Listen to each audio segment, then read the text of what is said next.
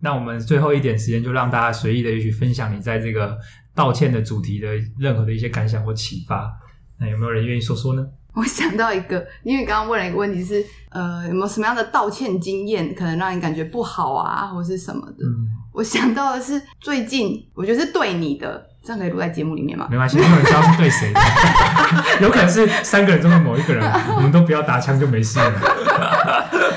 因为我觉得，我觉得我会需要这一份，就是呃，做出这个道歉，是我觉得有时候，比如说迟到。或者是我们约定好的事情没有达成，嗯，然后后来比如说你没有旅行，就是出席，然后对我来说，其实我会觉得你应该跟我说声道，你应该跟我道歉，嗯，可是没有做。其实这件事情对我来说，我其实会蛮放在心上的，因为如果没有这个道歉，我会觉得你是不是没有意识到你跟我约定好，嗯，就是第一个，我是不是没有意识到这其实是一个约定好的责任，嗯。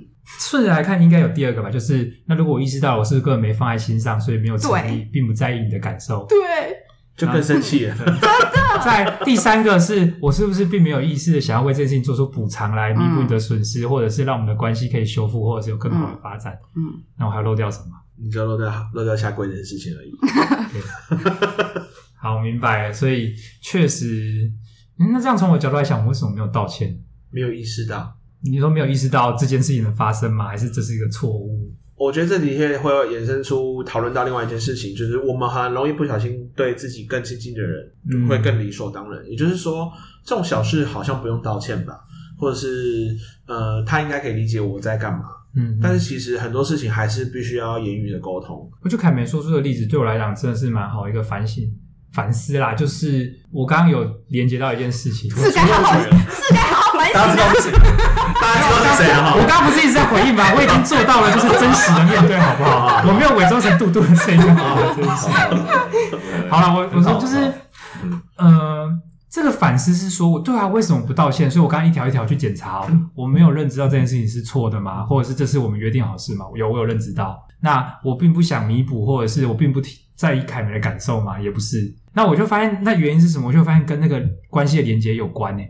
就假设道歉的目的是要连接修复关系的话，我发现我心中有个恐惧是，如果我重提这件事情呢，好像更凸显出凯梅是一个比较合乎道德的、比较照顾的存在，而我是一个比较错误的、不道德的存在。也就是说，这个自我否定或者是错误的标记，我好像丧失了一种认知到我在面对的是我的行为，而不是我自己。就是大家听懂我意思吗？就是困住我道歉的点，正是那个我把我的行为跟我绑在一起，所以我道歉的好像更落实了我是一个不好的存在，我有问题的这种感觉。你就换句话说，就是你还没有面对自己的错误。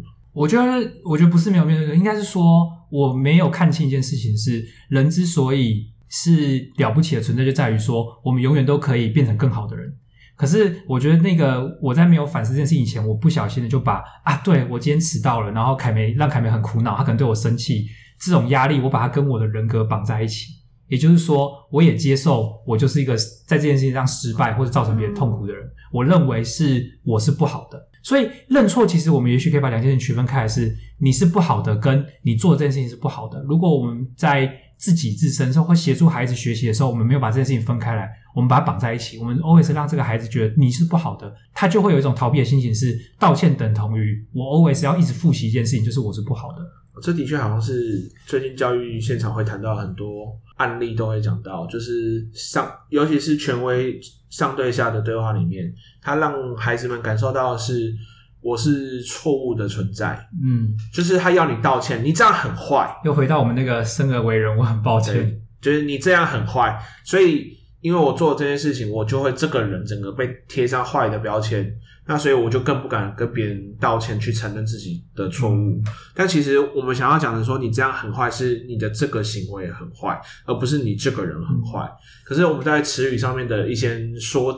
缩减应用，也导致你的讯息传达上面有一些误差的时候，嗯、的确，小孩子他的分辨能力又没有那么强，的确有可能是从小就会有养成一个这样的习惯。而且我觉得还有一件事哦，如果我们真的愿意承认，不是你这个人很坏，是你做的这个行为不对，我们是想要教你或帮助你的话，那我觉得对的那一方其实态度也该试着改变的是，例如说不要总是恶言相向的，或者是以一种我要剥削你、惩罚你、让你痛苦的态度。当然，这也许对所有人来讲都很困难啊。只是我觉得这是刚刚的反思，就是为什么让我有意识到这件事情的不对，然后也想要弥补，然后也想要修复关系，但是却没有办法道歉的一个原因。